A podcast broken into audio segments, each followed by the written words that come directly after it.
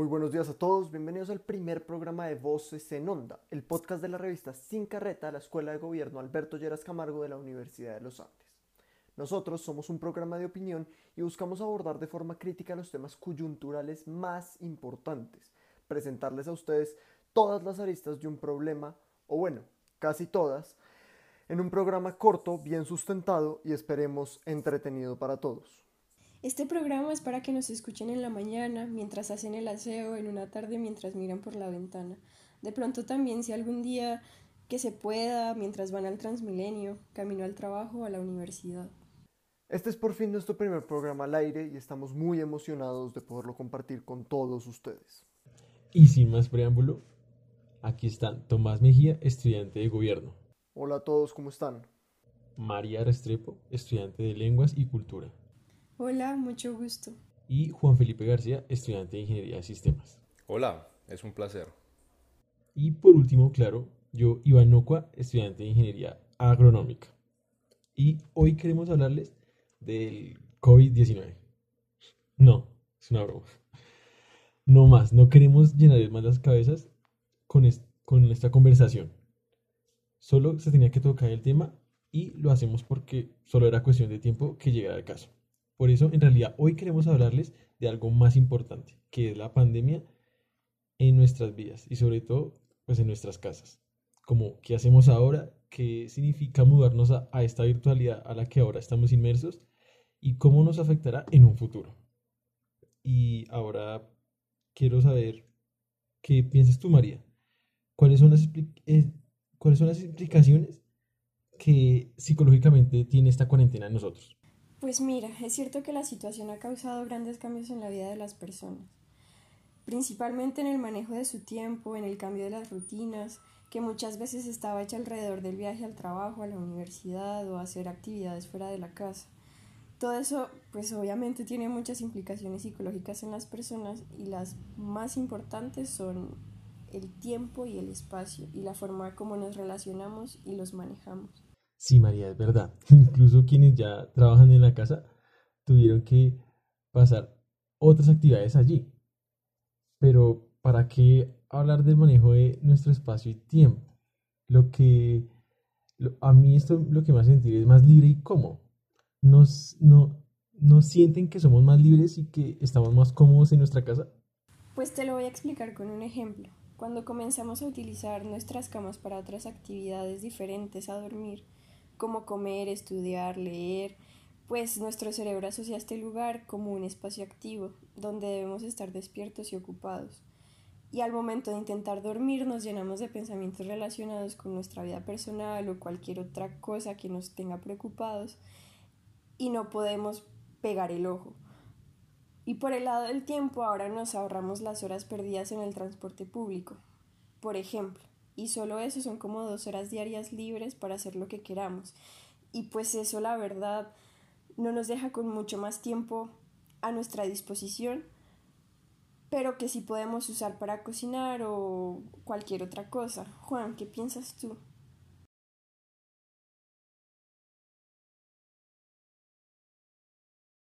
Mm, sí, yo creo que ese tiempo libre extra se puede usar que puede usarse para cocinar, ver películas o series, hacer ejercicio o pasar tiempo de calidad con la familia. Sin embargo, em, hay días en los que estamos llenos de trabajo y otros días em, que no tenemos que mover ni un pelo. Lo importante creo que es organizar allí dentro de nuestra rutina un par de horas para trabajar y un par de horas para descansar, que nos permitan equilibrar nuestro tiempo.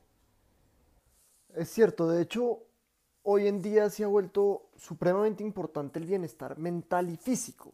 Quiero contarles sobre un término que leí el otro día y pues que venía oyendo y, pues lo traigo más o menos para que lo discutamos un poco y se llama el síndrome de la cabaña. Sin duda tiene un nombre muy interesante y además misterioso. ¿Qué es, qué es este síndrome de la cabaña?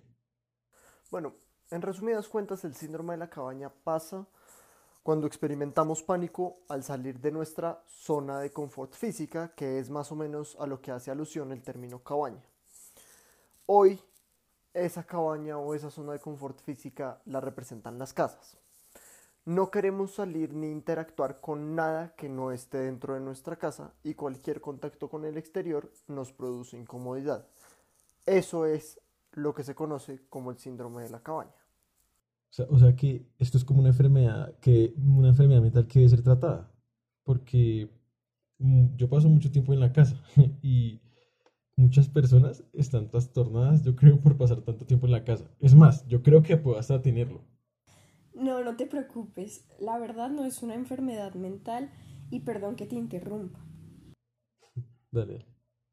Es una consecuencia de pasar tanto tiempo encerrados, algo así como una costumbre. Ya es tan cómodo para nosotros vivir nuestro día, día a día así que el sentimiento de cambio o de algo nuevo puede ser abrumador para algunos.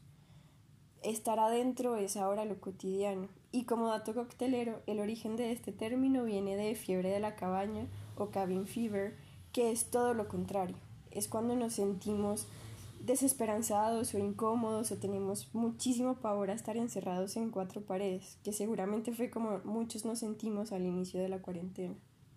Yo tengo una pregunta, María, y más o menos cuánto se demora uno en desarrollar este síndrome. Es decir, eh, cuántos días tienen que pasar para que yo ya no quiera salir de mi casa y que estar así se sienta normal. Pues Juan, es que cada persona es muy diferente y no te puedo dar cifras ni fechas. Pero si eres una persona que está pasando el confinamiento sola, tienes muchas más probabilidades de sentirte así, porque la falta de contacto con un entorno distinto y la costumbre de no tener con quién interactuar, como dices tú, se normaliza, uno se aísla más y mucho más rápido. Y pues es que el miedo es algo real, porque todavía nos podemos contagiar y contagiar a nuestros seres queridos, y hasta ahí está bien. Pero cuando ya hablamos de evitar situaciones sociales o espacios abiertos que escapan de una situación de control, pues significa ahí que tenemos el síndrome de la cabaña y debemos comenzar a manejarlo. Listo. Y, y bueno, y este síndrome, para quienes se sienten en riesgo de llegar a estos extremos o que ya están allí, ¿qué podrían hacer para salir de, sus casas? Para empezar a, evolucionar de nuevo a esta normalidad que, que siempre hemos tenido.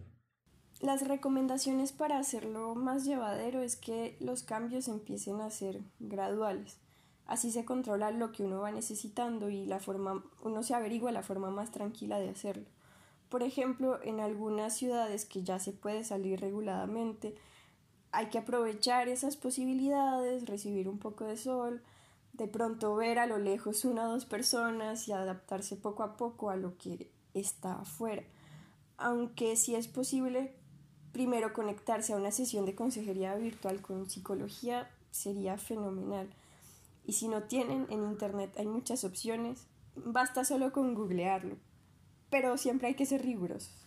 De hecho, ahí mismo la universidad nos presenta acompañamiento para esas cosas, así como un dato curioso. Y, le agradezco María pues por todo lo que nos está contando y, y pues eh, hay, es una realidad que hay gente que puede estar empezando a experimentar eso. De hecho, les voy a contar que pues nosotros con mi hermana bajamos a diario después del almuerzo simplemente a caminar y a tomar sol, a nada más, a tener un poco de contacto con el aire. Pero siempre hay que seguir los protocolos de bioseguridad. Esos protocolos es muy importante cumplirlos porque muchas veces no se están cumpliendo y no cumplirlos conlleva una crisis peor. Pero bueno, debemos retomar un poco el punto principal y acá mencionamos un poco el virus, pero pues es necesario para plantear la siguiente pregunta. La siguiente pregunta es realmente ¿y ahora qué va a pasar?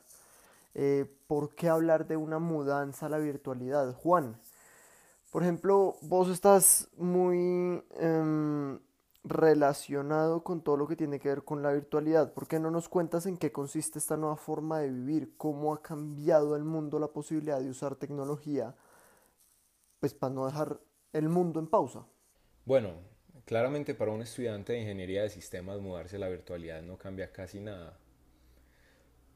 Pero hablemos de las personas y los negocios que nunca lo habían hecho antes. Eh, vendedores ambulantes, agentes de turismo, hoteles, restaurantes, supermercados y muchísimos más cuyas vidas cambiaron totalmente. Todas estas personas tuvieron que dar un giro de 180 grados a su forma de vivir. Y hoy en día, aunque suene crudo, o no tienen trabajo o hacen todo por internet. Pues si me dices que no tienen trabajo, lo que hay que hacer es con, las medidas y las indicaciones necesarias, encontrar las formas de que ese trabajo se pueda mantener. Por ejemplo, pues ir a un restaurante en este momento es muy difícil, pero uno sí puede hacer que una parte del restaurante venga uno. O uno puede hacer, por ejemplo, que una parte o un, una parte de la experiencia que requiere ir a un spa venga uno a hacerle un masaje, por ejemplo, siempre y cuando, repetimos, los protocolos de seguridad se cumplan. A mí me gusta pensar en lo bueno. La creatividad es algo que no podemos pasar por alto y desde las clases de yoga virtuales hasta fiestas con código de vestimenta por medio de plataformas para comunicarse por internet, podemos encontrar hoy en día todo tipo de ofertas. Incluso algunos restaurantes dejaron su destino en manos de los domicilios pero por ejemplo otros se adaptaron y fueron más allá, eh, organizando sus productos para que se puedan hacer en casa. No sé, por ejemplo hay un lugar eh, muy famoso aquí en Medellín que se llama Santa Leña y es conocido como por su, sus croissants y todas estas cosas. Ahorita mismo los venden congelados para que tú los hagas en la casa. Bueno, Juan, ¿y tú cómo ves eso de las reuniones virtuales? Es que yo aún no me acostumbro, me hace mucha falta ver a la gente. Ok, sí, claramente. El contacto es, nosotros somos animales sociales al fin y al cabo. Em, hoy, en, hoy en día las reuniones virtuales son, son parte de nuestra rutina. Eh, yo estoy seguro que algún día Skype, eh, en, alguien en Skype eh, tuvo una idea en donde le dijeron que estaba loco por pensar en un mundo lleno de reuniones virtuales y donde todos nos íbamos a comunicar así. Y, Hoy en 2020 tenemos Zoom, Teams, Google Meets y un montón de plataformas que comprueban que su idea loca no estaba tan loca. Eh, no sé cómo hacer comillas en un podcast, pero eh, volviendo con la idea, quiero hacerles una pregunta. ¿Cuántos no habremos tomado varias de esas reuniones en pijama o incluso todavía encamados? Aunque yo siento que fue necesario todo lo que pasó para darnos cuenta de todas estas oportunidades nuevas que nos, brinda el mundo virtual. Sí, claro, es una oportunidad, pero siempre están quienes no soportan el encierro y buscan salir como sea. Ese bienestar del que hablamos antes, no podemos olvidarlo. Sí, totalmente. De hecho, ahorita que Tomás habló de salir a caminar con su hermana y tomar sol, para mí también y para mi perro es una como rutina del día a día eh, hacernos en la terraza y recibir un poco de sol. Mm, pueden ser 10 minutos, puede ser más, pero ese bienestar es una cosa que, que es necesario y crucial para vivir bien hoy. Yo quiero dejar hablar a Tomás un poco de esto.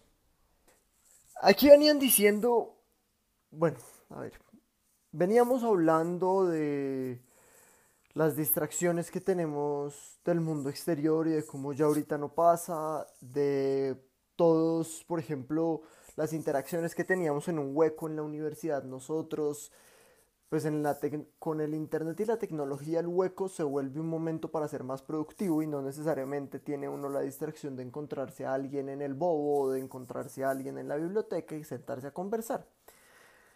Pero cuando nos mudamos a la virtualidad, vemos que hay cosas que se nos vuelven súper importantes.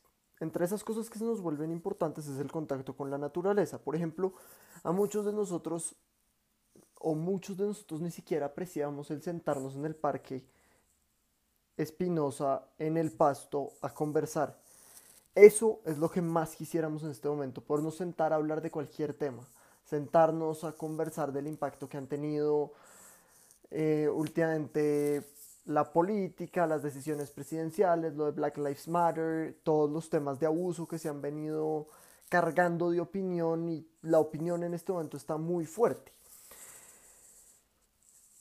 Pero ya que uno está desconectado del día a día de la realidad de la universidad, empieza a adoptar uno una nueva realidad. que es llevar la vida a la virtualidad.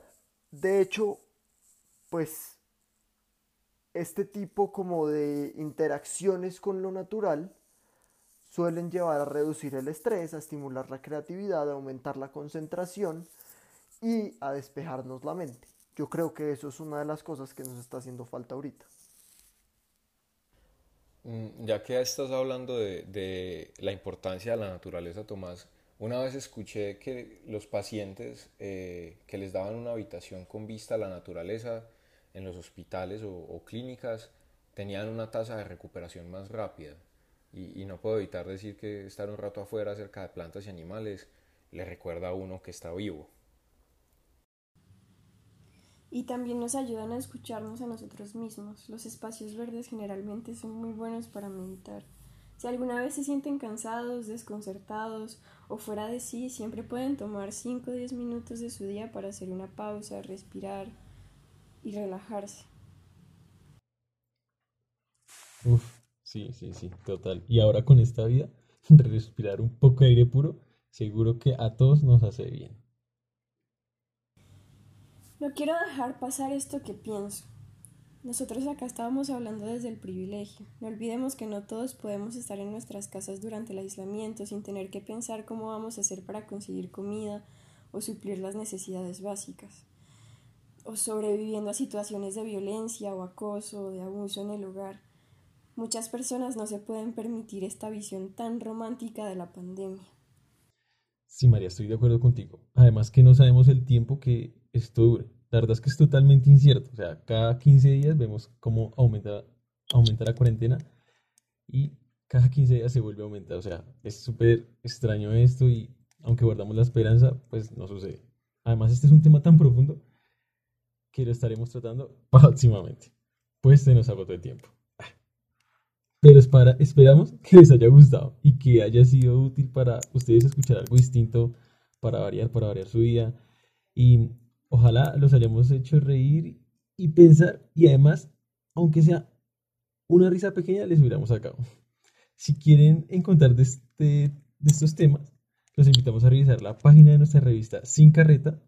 Seguramente allá encontrarán artículos muy interesantes. Pero yo quiero, antes de que terminemos, estirar un poquito más el tiempo y preguntarles a cada uno de ustedes cómo están, cómo está el contacto con la naturaleza, cómo están en la migración a la virtualidad, cómo está la nueva vida de cada uno de ustedes. A mí, sinceramente, me desconcierta mucho tener que hacer el próximo semestre de forma virtual, pero es lo que hay que hacer. También es una buena oportunidad para las personas que no somos de Bogotá venir a, a nuestras ciudades de origen y estar con nuestras familias. Es también un momento, un momento complicado, pero de muchos aprendizajes. Con la naturaleza me he relacionado mucho más ahora que estoy en Pereira. Tengo una terraza en la que estoy haciendo un huerto, entonces pues también es un momento para nuevos proyectos. Iván, cuéntenos cómo va. Bueno, en mi caso, uf, ha sido como algo a la vez bueno y malo porque yo tengo una rutina en la que la verdad diariamente tengo cierta actividad física que, o sea, aporta mucho a, a mí, no tengo necesidad de ponerme a pensar, por decirlo, en el ejercicio. No es algo como que lo que piense mucho y acostumbrarme a tener una rutina de ejercicio en mi casa ha sido una cosa totalmente eh, disparatada. O sea, no, no logro todavía conseguir ese, ese ritmo y, y, se me hace difícil, se me hace difícil. Igual por mi carrera y todo, si tengo un contacto con la naturaleza desde mi casa, mi terraza, en la que tengo frijol, eh, lechugas, tengo gulupa, que de pronto nadie la ha escuchado, o si la ha escuchado, pues sépalo, eh, granadilla. Entonces siempre mantengo este contacto.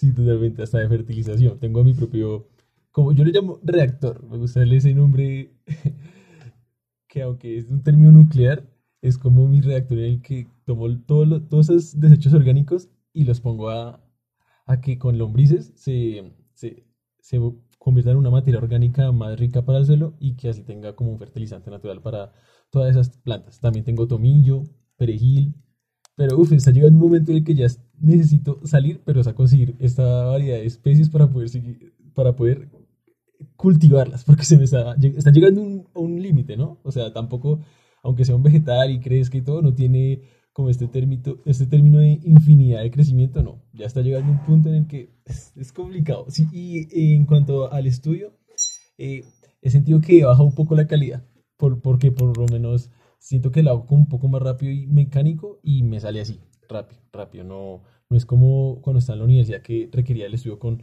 mis compañeros, eh, ese, esa tensión de que voy a organizar la exposición y que me salga bien, se, se vuelve más, no sé, un poco más voluble en la virtualidad.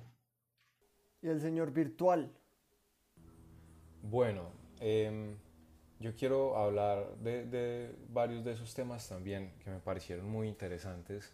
Eh, primero, hablando de la universidad, eh, siempre está ese estereotipo con los ingenieros de sistemas de que pasamos en un sótano encerrados todo el tiempo mirando una pantalla. No les voy a decir que es mentira, porque es algo que nos gusta mucho, pero por ejemplo, en mi caso personal, siempre he sido una persona que le gusta estar activa y la universidad es algo que a mí me permite eh, estar siempre moviéndome. Sí, yo tengo mi computador o puedo usar uno de los computadores de la universidad y me gusta mucho variar de mis lugares, variar de mis personas, entonces eh, me afectó mucho cambiar a que tenía que levantarme, hacer mi rutina de la mañana y sentarme en el escritorio todo el día, recibir mis clases, estudiar, hacer exámenes, mientras que en la universidad iba a una clase, luego cambiaba de lugar, eh, iba a algo verde, me tomaba algo, luego iba a estudiar a un lugar y rotaba, eso todos los días no era igual, siempre estaba en un lugar diferente, bibliotecas, eh, salas de estudio, eh, incluso en las cafeterías. Entonces al principio sí me dio muy duro, fue muy difícil como adaptarme a estar quieto tanto tiempo, ahorita soy loco por las pausas activas. Tengo una pausa activa cada 40 minutos donde me paro, me estiro, juego con mi perro, recibo sol, hago ejercicio, cualquier cosa y retomo mi, mi día a día. Em, me gustó mucho lo que dijeron con, el, con respecto al contacto eh, de la naturaleza. Ahorita que estoy, yo no soy de Bogotá también, entonces estoy fuera, estoy en Medellín y donde viven mis padres eh, al lado de, su casa hay mucha zona verde, entonces me, he vuelto muy fan de estar interactuando con, los animales, con las plantas, tengo un par de plantas, eh, ojalá tuviera una huerta, ese es como un sueño frustrado, pero con mi mamá estamos eh, plantando un par de suculentas, que son como estas plantas que ahora todos tenemos en nuestras casas, y, me parece un ejercicio muy bueno. Y por ejemplo con los animales estoy condicionando una ardilla le estoy dando comida todas las mañanas para que venga, ya le puse nombre, se llama Egberto. Eh, también me he metido un poco al tema de la ornitología. Eh, aquí vienen muchos pájaros, de hecho, al lado del comedor de la casa de mis padres hay, un árbol que está hueco y es una casa de unos carpinteros. Entonces ellos viven ahí, ya los hemos visto tener un par de polluelos eh, y es muy lindo. Y pasan todo tipo de pájaros, es una locura. Incluso Em, me he acostumbrado ya a reconocer algunos pájaros por su canto. Eh, por la noche me he dado cuenta que también hay búhos. Entonces a veces cuando salgo a caminar con Manolo, que es mi perro, eh, lo llevo y me doy cuenta dónde están los búhos. Es, una cosa de locos. A mí me encanta y me hace sentir muy bien. Listo, señores. Ahora sí, ya estamos llegando al final. Se nos acabó el tiempo. Em, como les dijo Iván, si quieren encontrar artículos de temas relacionados a los que hablamos acá o de temas relacionados a actualidad, los invitamos a revisar la página de la revista Sin Carreta y van a encontrar artículos de nuestro equipo de redacción supremamente interesantes. Pueden también ver nuestras historias destacadas en el Instagram de la revista arroba sin carreta y ahí mismo encontrarán información acerca de nuestros nuevos programas. Y si les gustó este podcast, los invitamos a seguirnos. Estamos en Spotify, Vox y en SoundCloud como Voces en Onda. Muchas gracias a todos por oírnos. Esto fue todo por hoy. Chao, muchas gracias. Chao. Gracias, chao.